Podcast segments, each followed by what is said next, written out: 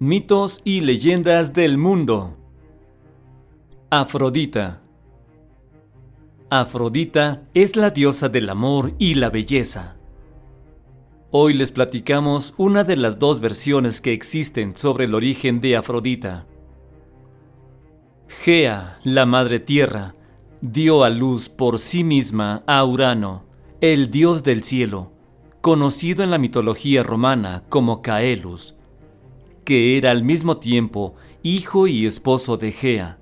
Junto a él engendrarían a numerosos hijos, que sin embargo serían sepultados en su madre debido al odio y temor que Urano le tenía a su descendencia. Un día el hijo menor, Cronos, dios del tiempo, con la ayuda de una hoz proporcionada por su madre, castró a su padre Urano cortándole los genitales. Los restos de dichos genitales cayeron al mar, donde la sangre y el semen se mezclarían con las aguas formando una espuma de la cual terminaría por nacer una deidad, Afrodita, ya totalmente adulta desde su nacimiento. Una vez que salió del mar, Afrodita fue llevada por los vientos céfiros, primero a Citera y luego a Chipre, donde las horas la vistieron y la guiaron a la morada de los inmortales.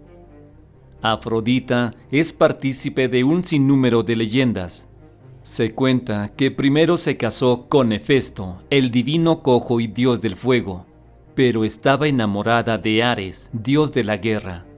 Cuenta Homero, escritor de la Odisea y la Iliada, que mientras los enamorados se entregaban a la pasión en una madrugada en el lecho de Afrodita, Hefesto, celoso, le había puesto una trampa pues el sol le había contado que su amada le estaba siendo infiel.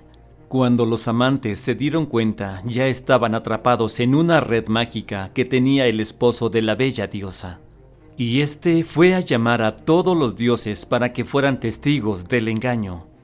Todos se burlaron del asunto, pero Poseidón, dios del mar, pidió clemencia y por eso Afrodita y Ares fueron liberados.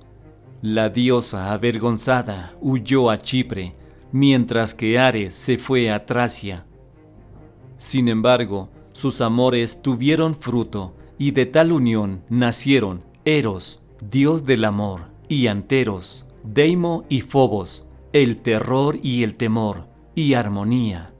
A veces también se agrega a Priapo. Aparte de los amores que tuvo con Ares, Afrodita estuvo involucrada también con Adonis y Anquises, con quien tuvo a Eneas, héroe troyano y personaje de la Eneida de Virgilio, y a Lirno. Pero la diosa fue especialmente conocida por sus maldiciones e iras, pues cuando alguien caía en la desgracia de ofender a la diosa, se condenaba a tormentos terribles. Por ejemplo, castigó a la aurora con un amor irrefrenable por Orión, ya que había cedido a las seducciones de Ares. También castigó a todas las mujeres de Lemnos, ya que éstas no la honraban, y las impregnó con un olor insoportable que provocó que sus hombres las abandonaran. De igual manera, castigó a las hijas de Cíniras y las obligó a prostituirse con extranjeros. Por otra parte, caer en su gracia era igual lo más peligroso cuando la discordia lanzó una manzana a la más hermosa de las diosas e hizo que compitieran Afrodita, Palas Atenea y Hera.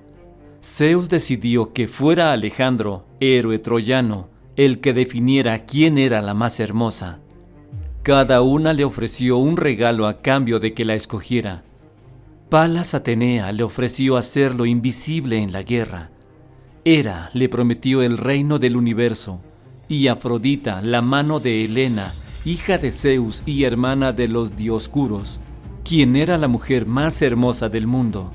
Alejandro eligió a Afrodita y fue por esta promesa que se inició la famosa guerra de Troya. Afrodita, agradecida con Alejandro, lo protegió durante toda la campaña, así como a los demás aqueos, incluyendo a su hijo Eneas, a quien logró salvar de la muerte.